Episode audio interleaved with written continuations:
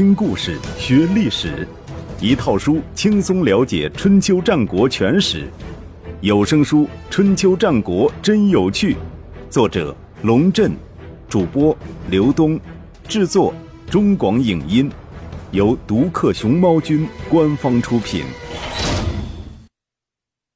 第一百二十四集：外邦友人的音乐外交。父死子替，兄终弟及，是封建社会权力交接的基本制度。然而，这一制度并非完美无缺。从逻辑上讲，父死子替和兄终弟及二者之间存在着矛盾。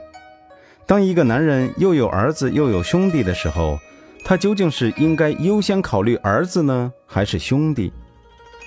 我们只能这样猜测。发明这一制度的老祖宗，他所在的年代生产力还很不发达，人的寿命也很短。当一个男人去世的时候，他或许没有儿子，或许儿子还很小，不足以担当大任，所以往往要传位于兄弟，以保持家族的延续。但是，随着时间的推移和社会的进步，人的寿命开始增长，私心也变得狭窄。男人们越来越愿意将家业和国家交给儿子，而不是兄弟。久而久之，父死子替成为常规，而兄终弟及则越来越罕见了。前面说过，早在周朝建立之前，周王室的先祖周太王喜欢有才能的小儿子季历，很想立季历为储君。周太王的嫡长子吴太伯。知道父亲的心意，便远远地逃到南方的荆蛮之地，以示孝顺与让贤之意。蛮夷之人为其一举所感动，就主动追随他，由此建立了吴国。也许是长久以来与世隔绝的缘故，当中原诸国的王公贵族们都为继承权争得头破血流的时候，吴国却还保留了一些先祖的古风。公元前五六一年，吴王寿梦去世。据《史记》记载，寿梦有四个儿子，老大叫朱凡，老二叫于季，老三叫仪妹，老四叫季札。季札从小聪明过人，又饱读诗书，深受寿梦喜爱。他的三个哥哥也都对他爱护有加。寿梦去世后，朱凡即位。他当国君才三年，就提出要将王位让给季札。在朱凡看来，既然老头子喜欢季札，王位就应该传给季札。他只不过是过渡一下，替老头子守了三年之丧，就算完成任务了。可季札坚决不同意，说：“你是嫡长子，君位本来就应该由您来继承，谁敢对此有不同意见？”再说，成为一国之君不是我的愿望，还是让我自由自在的生活吧。但朱凡坚持要让位，季札便干脆离开首都，搬到乡下去种田。朱凡没有办法，只好作罢。公元前五四八年冬天，朱凡亲率大军讨伐楚国，在朝城战死。此后，于季即位为君。根据《左传》记载。杀死朱凡的是楚国朝城的守将牛臣，但是，据一本名为《吴越春秋》的野史记载，朱凡为了传位于季札，轻慢鬼神，仰天求死。按照这种说法，朱凡并非死于战场，而是死于天打雷劈之类的意外。这应当是无聊文人的疫病。如果一定要让位于季札的话，大可以自己一走了之。何必要搞得那么悲情呢？司马迁也不消停，他在《史记》中写道：“朱凡临死的时候，给虞姬下了一道密令，要虞姬将王位依次传下去，直到让季札顺理成章地当上国君，以趁先王受梦之意。”这道命令意味着什么呢？意味着虞姬和姨妹必须死得早，否则的话，等到姨妹去世。季札恐怕也差不多行将就木了，甚至可能先姨妹而去。公元前五四四年，吴王于季带兵入侵越国，带回来一批战俘，其中一个人被处以越刑，然后被派去干守船的工作。没过多久，于季就突然提出要去看船，这事儿颇为蹊跷。想想看，于季是在江南水乡长大的，船对他来说如同北方的马车，稀松平常的很。为什么要专程跑去看船呢？再考虑到守船的人都是带有防身利刃的，后人恐怕难免认为虞姬这是活得不耐烦了。事实正是如此。当虞姬毫无防备地在江边看船的时候，那个越国战俘瞅着他走近，然后突然从腰间拔出短刀，准确地刺入了他的胸膛。这一年距寿梦去世已经有十七年了。接下来，一妹继承了王位。经历了三次王位更迭之后，季札终于站到了起跑线的位置。同年五月，姨妹给季札派了一趟差事，让他去中原各国访问，表达新政权对各国的通好之意。谁都没有意料到，季札的这次出访引起了中原各国的轰动，而且产生了中原文化史上的一段佳话。季札从吴国的首都勾吴出发，一路北上，首先经过了徐国。徐国的历史可以追溯到夏朝建立之前，据说其先祖伯益辅佐大禹治水有功，伯益的儿子若木就被封到了今天的山东郯城一带，建立了徐国。周穆王时期，徐国又迁到今天的徐州一带。与东夷部落混居，成为东夷诸国中最大的国家。季札在徐国受到热情的招待，徐国的国君与季札一见如故，多次宴请季札，一再留他多住几天。据说季札有一把宝剑，时常佩戴在身边。徐君非常喜欢这把剑，但是一直不敢说出口。季札看在眼里，心知肚明，但是考虑到自己要出使中原各国。必须要有符合身份的佩剑，只好装作不知道，打算回国的时候再送给徐军。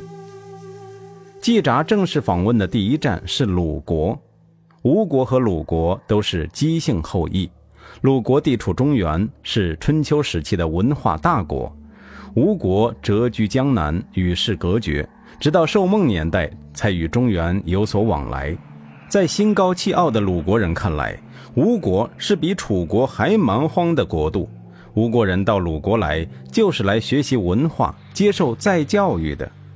叔孙豹代表鲁襄公接待季札，两个人聊了一上午。叔孙豹惊喜地发现，这位来自蛮夷之地的年轻人不但知书达理、才思敏捷，而且具备一种在鲁国人身上极其罕见的朝气。有一句话，不知道当不当讲。当两个人谈得入相，大有相见恨晚之际，季札突然说出这么一句话：“哦，但讲无妨。”那我就直接说了。季札坐直了身子：“您恐怕难以善终，因为您心地善良，却不善于识人，看不透人间的善恶。我听说，君子必须善于择人。您以鲁国宗亲的身份担任国政。”却不慎重选拔人才，又怎么能够尽到自己的职责呢？我担心您因为用人的问题而遭受祸害。听到季札这样评价叔孙豹，在座的人都大惊失色。叔孙豹的脸色也变了一下，但很快掩饰过去，对季札说：“您说的很有道理，我会注意的。”叔孙豹表现得很有风度，却不知道季札这番批评的话。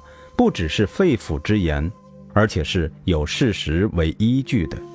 关于这件事儿，以后还会讲到，在此不提。季札在鲁国访问时，向鲁国政府提出一个要求，想观赏一下鲁国的周乐。这个要求提得很对路。一个聪明人如果去朝鲜访问，主动向主人提出要看阿里郎，主人肯定会很高兴，夸奖他识货。鲁国人历来以保存了完备的周礼而自豪，而周乐又是周礼的重要组成部分，所以季札这个要求一提出，鲁国人便乐了，二话没说就为他举行了一场汇报演出。一开始演唱的是《诗经》中的《周南》和《昭南》两篇，这也是《诗经》的开场白，自古以来被列于《诗经》之首。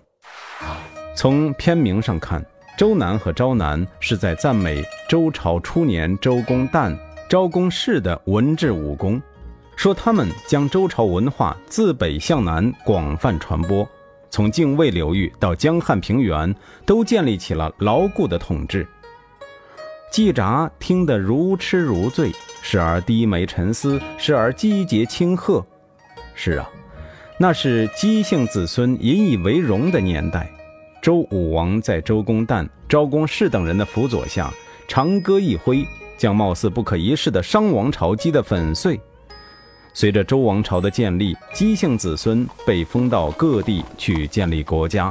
加上周公旦和昭公氏的苦心经营，周文化在中原大地乃至蛮荒之地上迅速传播，普天之下莫非王土的理念牢固地树立在人们心中。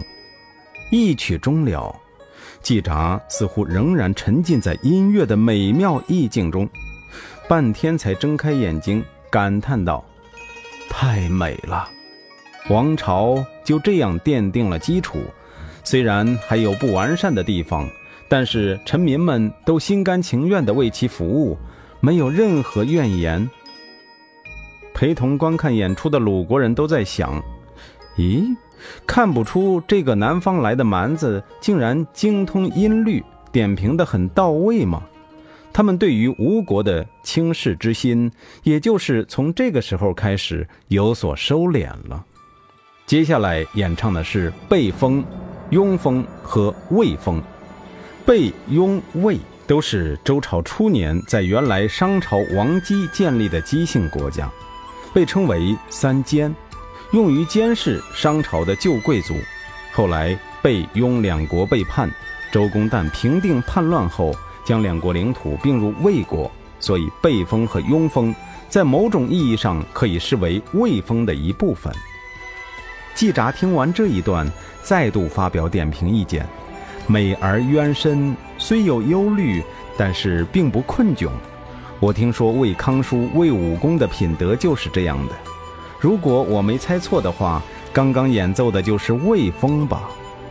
魏康叔是魏国的首任君主，魏武公是春秋初年的人物，在平定犬戎之乱和周平王东迁的过程中出力甚多。季札此言一出，鲁国人对他就不只是不敢轻视，而是刮目相看了。接下来演唱了《王风》，这是周平王东迁之后王城洛邑地区的乐曲。季札又评价道：“太美了，虽然有些忧思，但仍然有先王遗风，无所畏惧。这恐怕是王室东迁之后的音乐吧。”又听了正风，季札说。不错，但是琐碎的过分了，老百姓恐怕接受不了。这恐怕是国家将要灭亡的音乐。再听齐风，季札赞叹道：“美好而宏大，这是泱泱大国的音乐呀！能够作为东海各国表率的，只能是姜太公建立的国家吧？这个国家的前途不可限量。”接着听卞风。并是周民族早期建立的国家。据《史记》记载，夏朝的时候，周人的先祖公刘逃到戎狄部落，在那里聚族而居，大力发展农业生产，受到百姓的拥戴，于是建立了并国。卞风是周朝建立之后，后人因怀念公刘的功德而作的乐曲。季札感叹道：“美好啊，博大呀，乐而不淫。”这应该是周公东征时候的作品吧。接下来是秦风，季札说：“这就是所谓的夏声了。夏就是大，而且大到极致。这恐怕是我周朝的旧乐。古人以西方为夏，比如郑国的公孙相，字子西，可为一郑。东晋的时候，赫连勃勃占据了今天的内蒙及陕西等地。”国号为大夏。宋朝的时候，元昊在今天的宁夏一带建立大夏国，史称西夏，亦可为证。而在春秋时期，河南、陕西一带的语言中，夏与大同义。秦国在西方，且当时占有的土地是周朝建立之前的周人旧地，所以季札有此一说。听到魏风，季札评论：这粗犷的音乐竟然不失温婉，仿佛再艰难的事情也可以迎刃而解。如果再佐以美好的品德，就是所谓的明主了。听到唐风，季札评论：考虑得很深沉呐，这恐怕是尧的后人。不然的话，为什么会有这样遥远的忧思呢？如果不是祖上有美好的品德，谁又能像这样？听到陈风，季札的嘴角露出一丝微笑。这个国家没有主心骨，难道还能够长久吗？不幸被季札言中。六十五年之后，陈国为楚国所灭。再往下听惠国和曹国的音乐。季札就不发表评论了，也许是因为这两个国家太微不足道，他也懒得浪费口水。后来鲁国人又演唱了《小雅》，季札听完说：“太好了，虽然有所忧虑，但是没有三心二意，怨恨而不表露于语言，恐怕是我周朝国运衰微时的乐章吧。唉，这个世界上还是有人牢记着自己是先王的遗民呐。”接下来是大雅，大雅和小雅都是宫廷的音乐。季札说：“真是宽广而和美的音乐呀，听起来抑扬顿挫，然而又不失刚健。这是我们先祖周文王的品德。”再听到宋，季札说：“这已经到达顶点了，正直而不倨傲，委婉而不低贱，亲近而不侵夺，远离而无二心。”即使被流放，也不邪乱；重复而不厌倦，哀伤而不忧愁，快乐而不放纵。这美好的品德施行起来没有匮乏，宽大而不自夸，让百姓受益而无所损耗，收获而不贪婪，静止而不停滞，行动而不流荡，五音协调，八风和谐，节奏有度，排列有序。这都是盛大的品德所共同体现的。听到这一评论，在场的鲁国人都向季札行注目礼，因为宋有周宋、商宋和鲁宋，都是宗庙中使用的乐曲。季札将鲁国的宗庙音乐与商周的宗庙音乐相提并论，赞扬了鲁国的盛大品德，自然让鲁国人心生感激之情。这场音乐会历时长久，演唱结束后又表演了舞蹈。首先是象箫和南乐，这是一种手持乐器和羽毛，边奏边跳的舞蹈，用来歌颂周文王的功德。季札看了之后说：“确实是美，然而有所缺憾。周文王为周朝的建立奠定了基础，自己却没能活到那一天，所以有所缺憾。”接着表演了大舞，这是歌颂周武王的舞蹈。季札评论。太好了，周朝兴盛的时候大概就是这个样子吧。接下来是韶户，乃是纪念商汤的舞蹈。季札说：“像圣人那样宏大，尚且有所惭愧，可见当圣人也不容易啊。”商汤消灭夏桀，虽说是替天行道，但实际上也是以下犯上，所以季札有此一说。看到赞颂大禹的大夏时，季札说：“太美好了，勤劳而不自以为功。除了禹，还有谁能做到呢？”接下来是歌颂舜的韶萧。季札聚精会神地看完之后，站起来说：“功德已经到达顶点了，太伟大了，有如上天的覆盖无边，又如大地的无所不在。就算再有什么盛大美好的品德，也不可能超过他。”就到此为止吧。如果还有其他音乐，我也不再欣赏了。现场鸦雀无声。这本来也是鲁国人安排的最后一个节目，是当天演出的高潮部分，有如贝多芬第九乐章最后的大合唱，无以复加。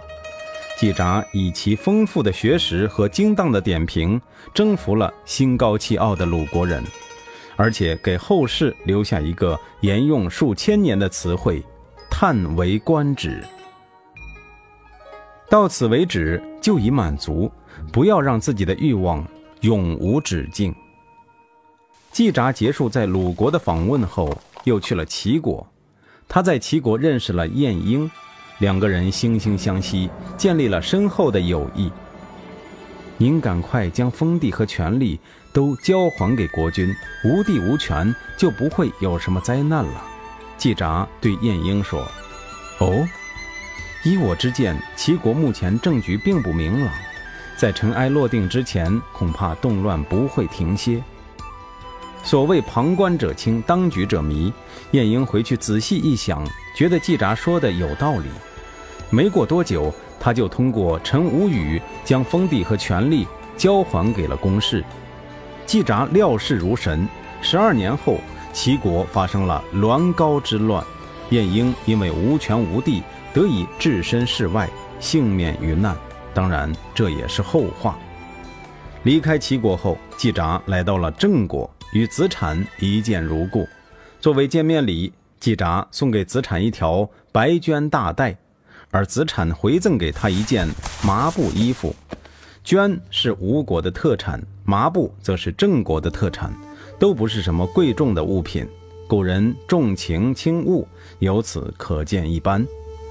郑国的首席执政官公孙舍之于不久前去世，他的儿子子罕虎接任首席执政官，成为郑国重卿中的第一人，梁萧排名第二，而子产居于第三位。季札再一次表现出他敏锐的政治洞察力。他对子产说：“梁萧为人奢侈，行为不检点，很快就要大祸临头了。到时候郑国的政权必将移交到您手里。您如果当政，一定要慎之又慎，依礼行事，否则郑国就要败亡了。”接着，季札到了魏国，与瞿愿、石狗、史瑜、公子荆。公叔发、公子朝等人打得火热。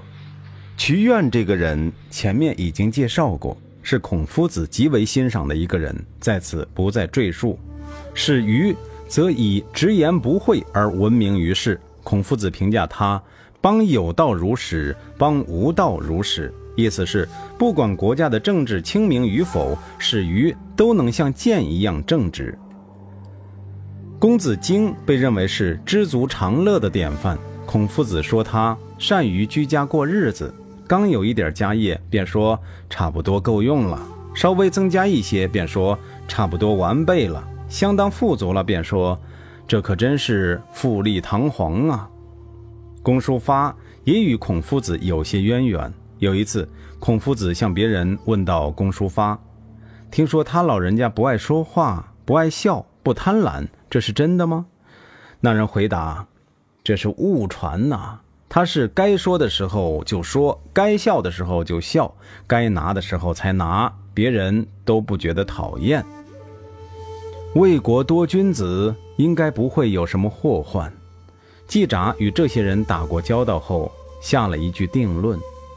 季札从魏国前往此次中原之行的最后一站晋国。途经七地的时候，他打算在此住宿一晚。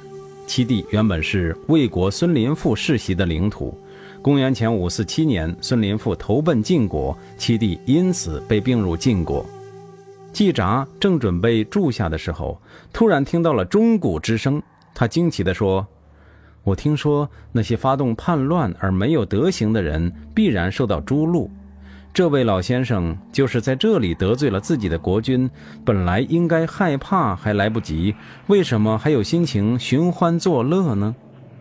孙林父从别人那里听到季札这句话，到死也不敢再听音乐。抵达晋国之后，季札拜访了晋国的各位大臣，对赵武、韩起、魏书三人特别有好感。他说。晋国的政权恐怕将要落到这三家手里了。事实也确实如此。后来瓜分晋国的正是赵、魏、韩三家。季札一路走，一路点评各国的政治与人物，预测未来将要发生的事情，为卿大夫们提供参考意见，扎扎实实当了一回春秋时期的政治麦肯锡，而且是免费的。离开晋国的时候，他还对书相说：“请您努力工作吧。您的国君奢侈，但臣子们很优秀，大夫们也很富有。长此以往，政权就会由公家转入卿大夫之家。您喜欢直言不讳，但以后说话之前一定要三思，以免惹祸上身。”季札回城途中，再度经过徐国，没想到徐君已经去世。他跑到徐军的墓地祭拜，并将自己的佩剑取下来挂在墓前的树上。手下人说：“徐军都已经死了，还用得着这样做吗？”季札伤感道：“话不是这样说，我一开始就想过要送给他，岂能因为他死了就改变心意？”